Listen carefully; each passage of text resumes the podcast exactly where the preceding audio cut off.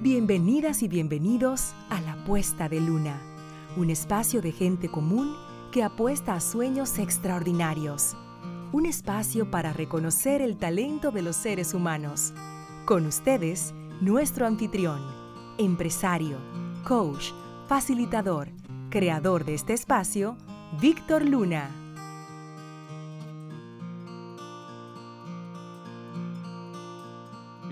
Y bienvenidos a una nueva entrega de La Puesta de Luna. En el día de hoy estamos más que entusiasmados de recibir a este invitado, que considera una gloria de la República Dominicana, ya que ha puesto a nuestro país a sonar por todo lo alto por sus logros en el deporte. Inició la práctica del deporte de la natación a los seis años de edad como recomendación médica para el tratamiento del asma crónico, enfermedad que le diagnosticaron desde su nacimiento y que le acompaña de por vida. Gracias al deporte, pasó de ser un niño de agravantes crisis asmáticas y deteriorada salud a ser un joven de sano desarrollo y un gran espíritu competitivo. Selección Nacional de Natación desde muy joven, obteniendo múltiples éxitos y reconocimientos en la piscina. Su pasión por el deporte y los desafíos lo llevaron a experimentar con disciplinas de mayor reto y menos tradicionales como el triatlón, que es una combinación de natación, ciclismo y atletismo. Y con esta modalidad tuvo la oportunidad de representar en el país en el circuito del Caribe y otras carreras internacionales. A partir de incursionar en el, triatlón, e inspirado en su amor por el mar y su pasión por el deporte al más alto nivel, lo llevó a desarrollar una impresionante carrera deportiva en natación de ultradistancia en aguas abiertas. Entre sus logros se destacan el cruce del Canal de la Mancha en 2003, cruce del Estrecho de Gibraltar, el río eh, en la India en 2006, dos vueltas completas a Manhattan en Nueva York en 2011 y en 2014 una hazaña donde unió a nado a los cinco continentes como parte de los objetivos del milenio de las Naciones Unidas. A partir de estos logros, también podemos mencionar que se ha destacado como viceministro de Deportes en dos periodos gubernamentales y desde ahí ha apoyado al desarrollo de talento, del talento deportivo en la República Dominicana. Recibamos, sin mayor preámbulo, en la puesta de luna a Marcos Díaz. Marcos, Qué profunda admiración siento por ti. Gracias, Víctor. Un placer para mí estar en tu podcast, La Puesta de Luna, y para mí es un placer llegar a todos tus escuchas, las personas que te siguen, y un gran placer compartir contigo este momento. Gracias, gracias. De verdad que he seguido tu carrera desde que iniciaste y la verdad es que me siento muy orgulloso del lugar donde has puesto a nuestro país. Gracias, gracias. Y mi primera pregunta pues va relacionada con eso justamente. ¿Qué tan consciente era Marcos Díaz de la responsabilidad que ha tenido y que tiene de llevar en alto el nombre de la República Dominicana? Bueno, yo pienso que eh, cuando es un proceso que va desde bien pequeñito, paso por paso, yo creo como que un, da la oportunidad de tú ir asimilando eh, y que no sea algo que tú sientas que de repente te carga una responsabilidad que tú desconocías. O sea, cuando tú tienes la oportunidad de crecer en el deporte y, y que tu entorno, desde tu familia hasta tu equipo de entrenadores y demás, te van haciendo consciente de tus responsabilidades, es de una manera muy escalonada, como por ponerte un ejemplo, lograste entrar al equipo de tu club. ¿Ok? Entonces te viste la camiseta del equipo de tu club y de repente años más tarde te fuerza y te dicen, y si logras tal cosa, podrás representar a, a, a un evento nacional y representar al país en un evento de grupito de edades, de niños de tal edad, de tal edad, un evento internacional. Entonces, el orgullo de vestir la camiseta de República Dominicana y después entonces te vas a competiciones de equipo nacional abiertas, internacionales, regionales, hasta que llega el punto de, de, bueno, de, que si tiene la dicha y el esfuerzo y pusiste tu empeño, tener la oportunidad de decir, bueno, voy a hacer algo que ya no es mi nombre, ya no es mi equipo, ya no es mi club, ya no es, es una nación. Y, yo creo que esa oportunidad de ir transitando, a, a, asimilando lo, lo, la dicha y el compromiso que genera, ¿no? Vestir esa camiseta de tu club y después vestirla en nombre de tu familia, tu equipo y después a nivel nacional y demás, yo creo que te van eh, preparando quizás, ¿no? Y recuerdo al mismo tiempo, te hago una pequeña anécdota, que fue cuando por primera vez a mí me hacen esa pregunta, justamente cuando yo me voy a un evento bien importante que iba a tener mucha cobertura mediática. Mi mamá me dice que empieza a ver periódico, bueno, llega un momento que vas a tener que tener mucho cuidado, porque ahora la gente te va a estar viendo muy de cerca. Y yo me ponía a reflexionar y yo decía, wow, me están diciendo que tengo que tener cuidado. Y yo decía, mira, yo no creo, porque lo que la gente va a ver es lo que yo soy. Así que eh, no tengo que estarme cuidando de hacer, de no mostrar algo porque la gente se vaya a decepcionar, porque lo que la gente va a ver es lo que yo soy tal cual. Y en ese momento yo creo que no viene se te quita un peso de arriba, tú dices, es que lo que yo estoy haciendo es lo que yo soy, no estoy ocultando nada y eso te quizás te da la oportunidad a sentirte relajado con y quizás hasta disfrutar y no sentir ese peso sobre los hombros de un compromiso que, que lleva consigo cuando la gente siente que tú les representas o te llaman el dominicano hizo esto, está haciendo tal cosa. Yo creo que por ahí eh, también yo puedo quizás sumarte alguna reflexión que yo he hecho con el tiempo y es que mi, el, vamos a decir, mis grandes logros deportivos me toman con, vamos a decir, con una madurez eh, personal. ¿Ok? Eh, no es el caso de que cuando la proyección de algún chico le tome en la adolescencia, no es lo mismo cuando te toma eh, ya un poquito más adulto. Y en mi caso, mi disciplina deportiva, como todo evento de distancia y de resistencia, la edad del atleta suele ser más adulta que los deportes cuando son de corta distancia, corta duración. Entonces, quizá yo pueda atribuir el hecho de que me toma con cierta madurez el manejo de, de eso que tú me preguntas, si había alguna carga o no, del hecho de saber de que estás representando a tu país. Mira, me encanta que traigas esas cosas a colación, Marco, porque eh, desde este momento ya podemos comenzar a hablar de vulnerabilidad, hablar de autenticidad y hablar de mostrarte como eres. Y definitivamente sí, sí me llevo que si, er, si somos como somos y no tenemos que vender una pantalla, no tenemos nada que esconder y, y definitivamente nos quitamos un peso de encima. Así es, totalmente de acuerdo contigo, totalmente de acuerdo. Excelente. Mira, antes de que entremos en materia y, a partir de que tú traes el tema de la edad, yo quisiera remontarme a tu infancia y ese contraste de el niño enfermizo que fuiste y el deportista que en quien te convertiste. ¿Qué tú entiendes que hizo la diferencia? Mira, la diferencia yo creo que tuvo mucho que ver con la formación, con el plan que tenían mis padres en cómo querían que sus hijos se formaran. Y en muy específico en mi caso, tú sabes que mi condición eh, de salud era muy crítica de pequeñito con el asma. O sea, estamos hablando de, para que la gente tenga idea, no era de que, que, ah, que él se aprieta del pecho, que le dan asma, no, no, no, estoy hablando clínica y en una oportunidad de despedirme del doctor, decir, venga a la familia a despedirse, que este no amanece con vida. O sea, que era muy crítico. Sin embargo, mis padres, cuando dicen natación para superar la crisis de asma, entienden que además del tema de salud, el deporte ayudaba, iba a ayudar a formar a sus hijos, la trilogía, que le llamo yo después teorizando, digo yo, la trilogía tres patas, tres esquinas, la formación académica, la escuela, la formación familiar en valores, la formación del deporte, lo que te da el deporte, donde tú aprendes y se impregnan en tu personalidad muchos valores y esa trilogía es lo que ellos pensaron que podía, que querían impregnar en la formación de sus hijos como individuos, yo y mis dos hermanas. Entonces, yo creo que fue clave que yo, Víctor, nunca percibí que tener asma me hacía menos nadador. Imagínate un niño que está aprendiendo a nadar, luego lo ponen en el equipo de natación y le dicen tu deporte va a ser natación.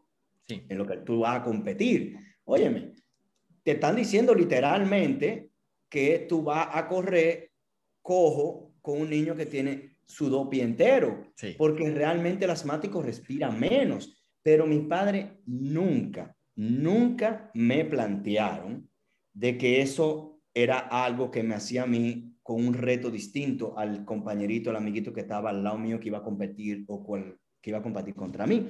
Entonces, es de adulto, viejo ya, que yo digo, oh, pero ven acá, pero yo respiro menos que el que está al lado y, y, y entonces voy forzado, ya si yo he logrado lo que he logrado, no me voy a poner ahora de viejo a acusarme yo mismo de que soy menos porque respiro menos. Y yo creo que eso, esa transición de mierda, no ganaste, es fajarse más, es seguir empeñando, nunca perder la esperanza, wow, que el otro es más grande o es más fuerte, tranquilo, tú vas a poder, tú vas a poder y seguir. El, resultado es, es, viene como consecuencia del trabajo y el esfuerzo y el sacrificio. Nunca, ay, mi hijo, no te preocupes, lo que pasa es que como tú eres amático, mira, tú evidentemente, no te preocupes, si tú quedas quinto, eso está bien, no. Si, si los niños queríamos aspirar a ganar una medalla de oro, quedar primero, eh, lo que tú tienes que hacer es fajarte. Aquí la excusa no era que, que tú en la noche te estabas nebulizando y te acostaste a las 12 de la noche nebulizándote y no dormiste. Eso no es excusa. Aquí usted, si quiere ganar, tiene que fajarse. O sea que yo nunca tuve eh, como un obstáculo ni una recomendación de parte de mi padre. Y tú, y a veces eh, yo trato de estimular mucho en los padres, ahora yo que tengo ya dos niños y mis, mi generación ya es padre, o cuando no tenía, pero iba a la piscina una madre y decía, ah, lo que pasa es que mi hijo y aquello, digo, nunca, nunca le planteé, nunca le planteé que, que no puede algo, eso, eso, y, ah, mi hijo, eh, quería hacer tal cosa, pero como él tiene tal condición, y ¿quién le dijo? Nunca le menciones quién le dijo. Yo creo que eh, ahí es que está como el, lo que dicen los americanos en inglés, el willpower. Ese deseo supera cualquier cosa. Y yo, un dicho que tengo siempre es que el trabajo duro supera hasta el talento. Así A veces tú tienes eh, deportiva y eso lo transferimos a cualquier área de la vida. Te hablo mucho del deporte, fue mi, mi mi, carrera, ¿no? Pero lo que tú ves, a veces ves el talento y, y, si no se le impregna lo otro, el talento solo no hace nada. Sin embargo, a veces tú no ves tanto talento y el trabajo duro, el esfuerzo, la dedicación, la pasión supera por mucho el talento. Pero yo creo que respondiendo tu pregunta, esa, esa transición de la infancia eh, fue muy linda y nunca concebí ni percibí que mi condición de salud, eh, de asma crónico, era un impedimento ni para yo salir a jugar, ni para bañarme en la lluvia, ni para irme para un paseo para una loma o bañarme en la playa, nunca. Y tú ves a veces, no, él no puede porque es asmático. Yo digo, no me. Ay, Marcos, tú no te imaginas lo mucho que tú eh, me has tocado en este momento, porque yo fui asmático, yo ah.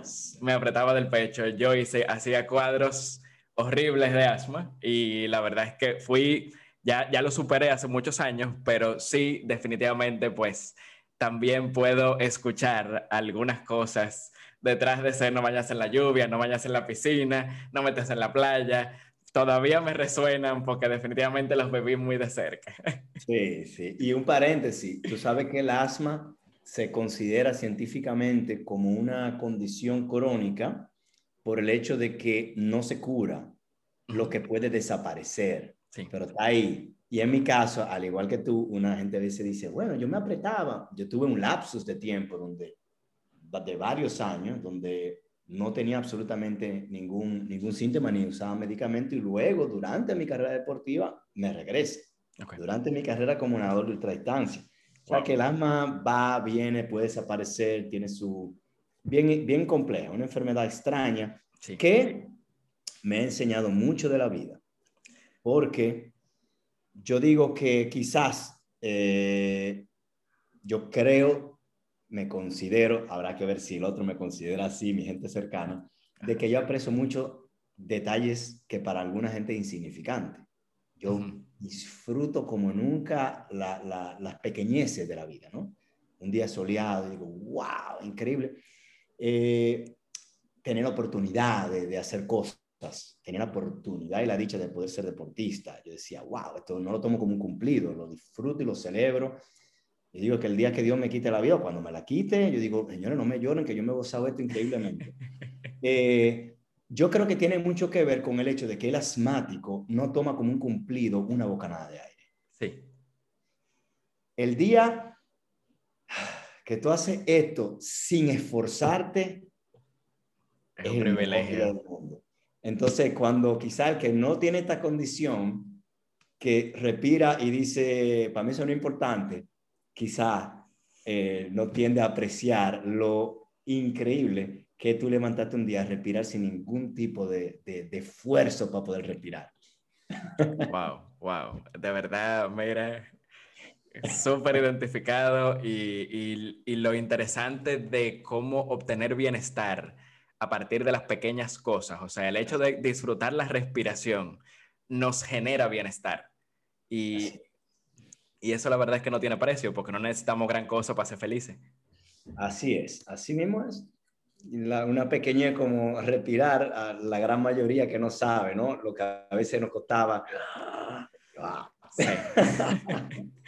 definitivamente, definitivamente. No, y la verdad es que me encantaría eh, tener aquí a tus padres también y ah. entrevistar a tus padres porque ese nivel de conciencia que quizás no tenían la formación, no sé qué formación tenían tus padres, sin embargo atinaron a desarrollar en ti esa persona que hoy eres a pesar de tus limitaciones. O sea, ellos vieron las limitaciones físicas, pero no vieron las, pero, pero las, las desafiaron. Y eso la verdad es que para mí es honorable. Y, y permitir que la iniciativa de sus hijos nunca fueran coartadas ni por cosas que quizá ellos conocían, ¿entiendes? Y siempre estaba, recuerdo a mi padre, siempre, toda la vida, de, usted va a hacer lo que usted quiera, ahora, hágamelo bien, destácate, esfuérzate, o sea, que eso era como, y claro, aplica perfectamente que un día le invite a, a compartir, que ahí aprenderemos mucho. Definitivamente, no me queda ninguna duda. Y mira, la verdad es que yo sé, Marcos, por la edad en la que tú comenzaste a nadar, que tú no tuviste mucha decisión respecto de incursionar en la natación. Sí sé que fuiste eligiendo, fuiste formándote y fuiste eh, a partir de cada competencia, a partir de esas elecciones que desde muy pequeño comenzaste a hacer, eh, entiendo que, que eso lo elegiste también, que o sea, se convirtió en parte de ti. Sí, yo, yo siempre digo que yo no llego a natación de que porque, ah, el niño le encantaba nadar y lo pusimos en natación. Exacto. Para nada. Una decisión, en el caso mi, nuestro, mío y de mis hermanas, se eligió mi padre en función de la condición del varón de salud. O sea, que no fue de que, que no, y, de hecho, cuando tú eres padre, eh, tú decides muchas cosas por sí. tus hijos la gran mayoría de decisiones tú la decides y tú le estimulas, ¿no? En función de lo que tú entiendas, crea. Y en este caso fue obviamente la parte médica, la, la recomendación médica. Y efectivamente, reitero, yo no decidí que me pusieran en natación. Obviamente, después que ya estábamos y que ya estábamos nadando de manera competitiva, eh, mi padre entendían que era un refuerzo y que era un deporte muy noble en, en generar disciplina, generar eh, eh, no, la relación y el aprecio del el trabajo esfuerzo, sí. ¿no? El, trabajo eh, resultado y que este deporte te, te, no, te ayudaba mucho en, en, en, tu formación, en tu sentido de responsabilidad, de disciplina y todo ese tipo de cosas. Entonces, ya sí llega un momento donde tú ya entrado en adolescencia, tú empiezas a definir tus gustos. Correcto. Y, y, hay como una cierta flexibilidad. Te estoy hablando que, ponte tú, 8, 9, 10, 11, 12, 13 años, 14 años, ay, yo no quiero ir a nadar, ya, me, me cansé. No, no, no, no, no, no, no, te tiene un compromiso, te tiene que ir para la práctica, cámbiese, usted va a entrenar. O sea, ese era el empuje de lo que toca, pero ya quizás con más edad era, mira, ahora yo quiero hacer otra cosa, bueno, de acuerdo. Y en mi caso fue eh, descubrir el mundo de la, de la resistencia, del, del, deporte de endurance, de, de las largas distancias, que no había sido nunca las distancias con las cuales yo crecí cuando competí en piscina. O sea, yo no era un nadador de 1500 metros en piscina, que es la distancia más larga en piscina, no, yo era un nadador de 100, 200. Y de repente me llama la atención el triatlón, como tú mencionabas al principio. Y me llama no de que porque yo pensaba que yo jamás podía destacarme en un evento de resistencia, me llama el reto de ver si yo podía empujar mi cuerpo para completar un evento de esta naturaleza. Me lo encontraba un reto y me atraía mucho retarme. Mi zona de confort es seguir acá en la piscina, seguir ganando unos cuantos premios y de repente algo que para mí era un poco ridículo porque yo no tenía experiencia en nada es decidir quiero incursionar a ver si llego. Estamos hablando, señores, a ver si llego. No es que, que mi mente estaba cuadrada, yo en esto voy a ser bueno. Nada que ver, nada. La verdad, siendo sincero, jamás, jamás. Entro y mi primer resultado, obviamente, eh, eh, bochornoso de, de, de, yo decir, y esta locura. Yo salí en la natación, saben que el triatlón es 1500 en el agua, ciclismo 40 kilómetros, atletismo 10 kilómetros. Yo salí del agua a mi velocidad de piscina y yo literalmente me iba a ahogar, ¿ok? y no llego ni, ni adelante, siendo yo el especialista en natación, no llego ni, ni adelante en la, parte de natación. Y ahí, obviamente, me topo con mi entrenador de toda la vida, Augusto García, que había dejado el equipo de entrenador, ok, mis últimos años fue con otros entrenadores, eh, Jaime Sánchez, Julio Cerda, y cuando voy a la, a la arena, vamos a decir, al, al, área del mundillo del triatlón, me encuentro que Augusto era campeón de grupo de edad en su, en su edad, de mayores. Y es donde él me agarra de la mano me dice, tú quieres hacer esto, déjame enseñarte, ¿ok? Y con el tiempo, entonces logro eh, hacer el equipo nacional para un año y de, de, triatlón, no de, no de cabecera, o sea, no era del equipo nacional el, el capitán ni el número uno, era el tercero en un año, estaba Robert Núñez, un gran atleta, eh, una estrella del triatlón nacional, hoy día entrenador de natación en Santiago. Estaba Cristian, que le decíamos el gato, con un ciclista espectacular, era el segundo, y yo llegué en un momento a ser el tercer atleta del equipo nacional. Eh, y es allí donde descubro nadar en aguas abiertas. Y lo interesante de salirme de lo monótono de las piscinas, de de incursionar en algo en el cual había muchas variables que afectaban lo que sea que fuera tu resultado. Sí, que tú no controlas.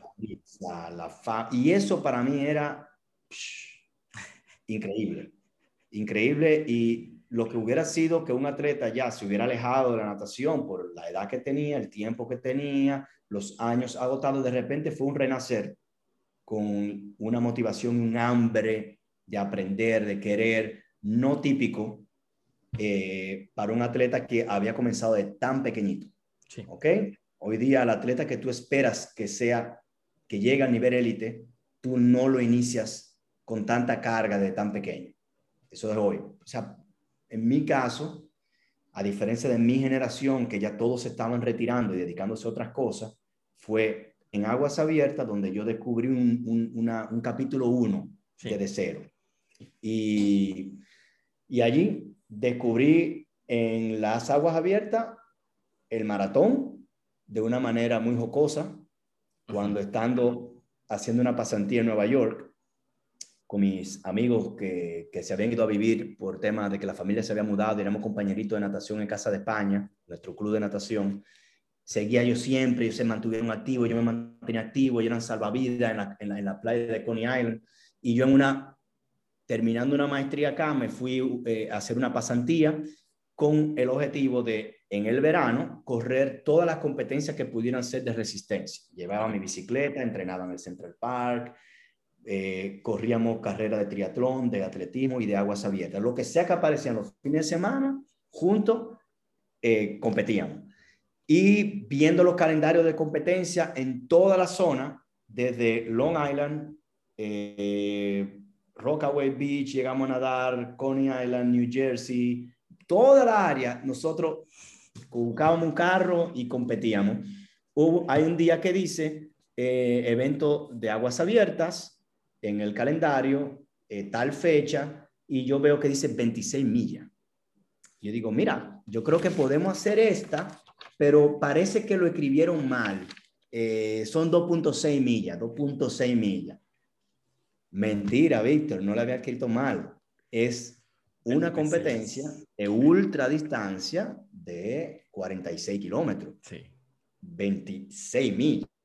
Y cuando el amigo mío llama a papá y dice, no, no se equivocaron. Es una competencia y no podemos inscribirnos porque era por invitación. Nada más los 20 mejores del mundo pueden. Y yo dije que eso es imposible, viejo. O sea, nosotros estamos compitiendo aquí en 2, 3, 4 kilómetros y es una locura. Nadie en el mundo, te está hablando un nadador, nadie en el mundo nada 46 kilómetros sin parar, nadie. Y eso fue en el año 98. Mi amigo y yo corrimos hasta las aguas del río Hudson a ver lo que yo decía que era imposible. Y, eso marcó mi vida y pasa a ser mi reto ver si pudiera yo en algún momento, fajándome, completar, completar algo similar a un maratón de estos. Y ahí comienza, y esa es la razón combinada, combinada. Te estoy alargando muchísimo, Tranquila, tranquila. No siempre uno cuenta esta historia. Combinada, eso como que ¡pa! me marca. Pero no fue de que, que mañana comienzo a entrenar aguas abiertas de ultradistancia. No. Eso me marca. Cuando yo regreso al país, mucha gente sabe que mi hobby de toda la vida es el surfing, ¿no verdad? Ese es el deporte de mi familia, de, ese es eh, el hobby de mi casa y lo practicaba desde jovencito. Eh, yo una vez surfeando, un fin de semana, un sábado en la playa, exactamente fue en Playa Grande, ¿ok? Y en Playa Grande yo me doblo un tobillo. ¿Ok? Se me daña el día, yo regreso a la capital, me chequeé y tengo un esguince. Yo, wow, con esta doblada de tobillo yo no puedo ni montar bicicleta ni correr. Está todavía el triatlonista hablando, ¿no? El triatlonista que veía, que le gustaba, que le apasionaba, que entrenaba durísimo, pero que, que no era el, el, el campeón nacional, ¿ok? Y entonces mi entrenador me dice, bueno, enfócate más en nadar para que no pierdas la forma. Y cuando recupere el tobillo, volvemos a integrar el atletismo y el ciclismo. Y entonces empiezo a nadar, a nadar, a nadar. Y las sesiones que tú combinabas los tres deportes, de repente era más un deporte. Y ahí se me acerca uno de los que era mi entrenador y me dice, tú estás nadando demasiado bien. Y yo digo, mira, si tú supieras que yo vi en Nueva York algo que me, que me dejó impactado, y ahí es que por primera vez yo converso sobre intentar una de ultradistancia. ¿Ok? Y abrimos eh, una planificación de entrenamiento y no hubo vuelta atrás. No hubo vuelta atrás en busca de completar, nunca de que de ganar ni, ni nada, nada, completar, pero ya el ciclismo y el atletismo, ese día, con esa lesión en la playa, ahí quedó. Quedó a un lado. Así fue. Así fue que iniciamos. Valiosísimo, valiosísimo. Marcos, me encanta que me cuentes todo eso y la verdad es que rescato primero el, el deseo de retar tu cuerpo. O sea, eso definitivamente me llamó mucho la atención y el hecho de que tengas la humildad de decir, yo soy un excelente nadador de piscina, pero soy muy malo haciendo triatlón. Yo tengo que llegar al mismo nivel donde de, mi zona de comodidad que la piscina. Y desde ese lugar eh, me parece muy admirable el hecho de que tú hayas elegido salir de tu zona de confort y tratar otros deportes donde definitivamente comenzaste de nuevo. Víctor, y existe por naturaleza la, la, la reacción adversa a ser a, cuando tú dominas algo muy cómodamente, a tú, porque dice, mm, de cero, ni loco. Eh, atrás del último, eh, humillante, jamás. Eh, gracias a Dios, como que esos parámetros, como que no, no era muy fuerte, como que, mira, pero va a pasar tal cosa, whatever. Y, y, y, y, de hecho, aún, Víctor, en mi carrera deportiva, ganando competencias, yo tuve muchas decisiones similares.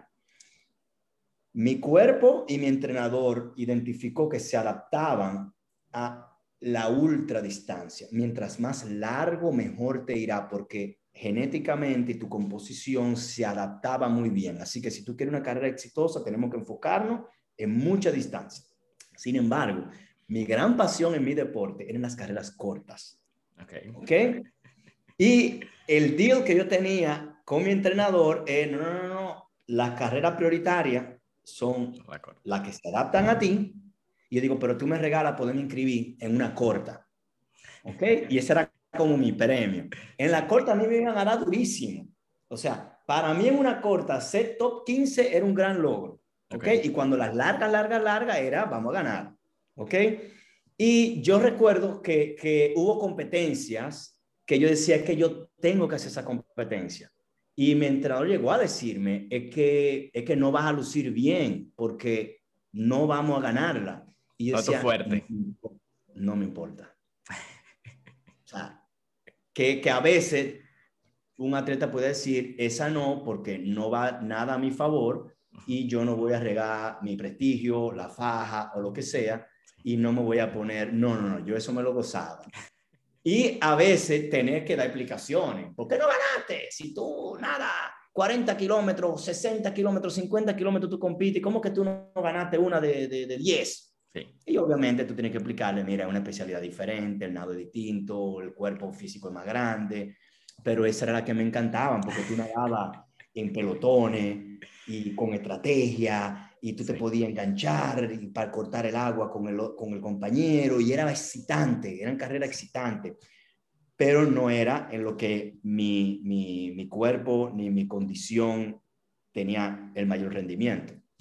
Eh, pero para que tú veas que esa parte de explorar y retarte y saber que tú puedes hacer cosas aun cuando no vas a caer en el sitial que se espera, tú, yo como que nunca me cohibía a, a, eso.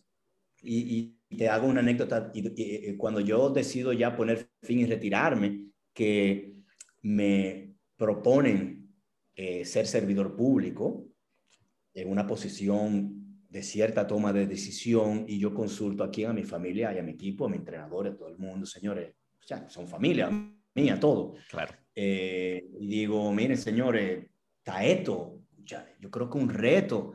Y una persona decía, tú eres loco, eso es muy riesgoso. Sí. Yo dije, confirmado.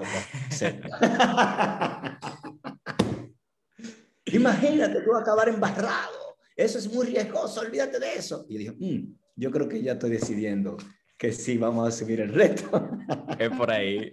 No, y qué, y qué interesante, Marcos, que tu, tu parámetro siempre fuiste tú mismo. Siempre era lo que te daba el cuerpo, siempre era lo que, lo, o sea, ir, completar el desafío que tú podías, que tú podías o no superar. Eh, sí, o sea, eh, obviamente, Víctor, tú quieres también cuando tú, estás, cuando tú tienes un espíritu competitivo, tú quieres ganar. Claro. Y, tu meta en el deporte es, ok, señores, ¿qué es lo que vamos a hacer? Porque vamos a ganar. Eh, ¿Qué parte de lo que necesita? Eh, a decir, no lo quiero decir de, con un sentido muy deportivo, un campeón, ¿ok? Pero un, un life champion, un campeón en cualquier área, necesita ese como dice en inglés, driving force. Esa fuerza que te, que te para y que, y que ante adversidades tú no te, no te quitas, ¿no? Ante paredes y barreras, tú estás dispuesto a enfrentarla y a darle a buscarle la vuelta. Eso tú tienes que tenerlo, ¿ok? ¿Y qué motiva a tú generar esa pasión y, esa, y, a poner esa energía para sobrepasar obstáculos, para cada quien es muy diferente. Y lo que tiene que hacerle sentido es a cada quien. Porque si es que tú me dices, mira, que lo que pasa es que si tú enfrentas ese obstáculo, voy a tener esto, ese esto que tú me muestras puede que no sea tan motivador para mí. Pero si yo encuentro algunas motivaciones intrínsecas que me harán mover montaña, es lo que yo siempre le digo, tienes que identificar tú que esa cosa que te va a hacer a ti, da tu dos vueltas a Manhattan, cruzar tu canal de la Mancha, ¿ok? Y no a todo el mundo lo mismo. Y cuando uno está y dice, eh, mira, tenemos cinco o seis años quedando cuarto, quinto, sexto, séptimo, tercero, cuarto, yo quiero ganar. Entonces ahí sí viene Obviamente rodearte de personas, armar un equipo, complementarte, tener la humildad de saber que tú no lo sabes todo y tener la humildad para construir equipos se necesita humildad. Construir un equipo es entender, soy imperfecto y yo nada más mejoro si llega alguien de afuera y complementa mis vacíos. Y esa persona solo se va a acercar si suceden dos cosas. Entiende que yo lo necesito y que estoy dispuesto a escuchar y aceptar. Sí. Y segundo, si esa persona sabe que donde pone su conocimiento hay un fin en común. Yo creo que el éxito de mis grandes proyectos, nuestros grandes proyectos, fueron cuando quien se integró identificó que era parte del logro. Yo te juro que si fuera, señores, porque si hacemos esto, yo voy a... Yo fui una consecuencia eh, de el trabajo de un equipo que vio en poner su tiempo, sus recursos, vio que se podían lograr cosas.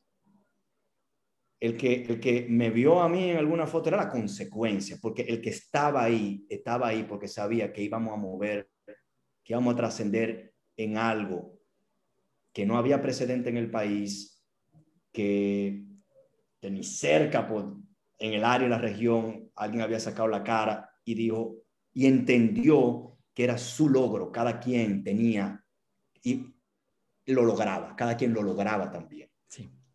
Entonces, eh, cuando tú quieres ganar, y me remonto de nuevo atrás, es, ah, me gusta el nado de 3, 4 kilómetros porque me lo gozo, pero no, papá, donde tú vas a tener éxito, mira, por esto, esto y tu cuerpo, esto, tú mides 5, 8 y medio, pesas 154 libras, eh, donde, donde te, mejor te va a ir es por aquí. Y es como cuando a nivel empresarial tú identificas los nichos, tú identificas y dices, yo quiero triunfar, me tengo que ir por ahí a pesar de que no es el lugar que más me voy a gozar, pero sí. Entonces, sí, se tomó muy en cuenta obedecer lo que la ciencia dictaba en términos deportivos. ¿Ok? Es como que yo le decía a la gente, como que a Félix Sánchez tú le dijeras, ah, y ahora como tú eres campeón 400 con valla, ve para que gane los 400 sin valla. sin valla es, otro mundo, exactamente. En la misma distancia, sin valla es otro mundo. ¿Por qué valla? Bueno, tengo el talle alto, resultó que mi cuerpo se adapta y, ok, te vas por esa área donde tienes mayores recursos. Sí que te puede no impulsar. De yo haber querido ser nadador de piscina, que fue donde agoté toda mi infancia y parte de mi juventud, eh, yo hubiera tenido un techo muy, muy cerca, ¿no? Comenzando porque la media de un nadador de piscina anda por los 6'4", ¿ok? yo me brincaba de la plataforma y sin haber dado un abrazo yo estaba en los pies de contrincante. Ahí tú entiendes. O sea que sí, se, se medía mucho por dónde, y, había un juego, obviamente, de lo que era también tu disfrutar, ¿no? Porque al final te tiene que hacer sentido. Mucho sacrificio, pero te tiene que hacer sentido. Si no te hace sentido, cambia. Definitivamente. Decía un profesor mío de maestría, eh, decía, eh, siempre pregúntate si estás lunes de prisión o lunes de pasión. Si al tercer lunes consecutivo dice el lunes de prisión, para y a otra cosa. ¿Ok? Porque de lo que se trata todo, por más que tú estés utilizando y que tú puedes, y que sí, los sacrificios, y la carga y todos los sacrificios que tú tienes que asumir, que son grandísimos para lo que sea. Una meta grande, sacrificio grande. Eh, pero el lunes que tú te levantas y dices, ah, lunes vamos a darle. Exactamente, exactamente.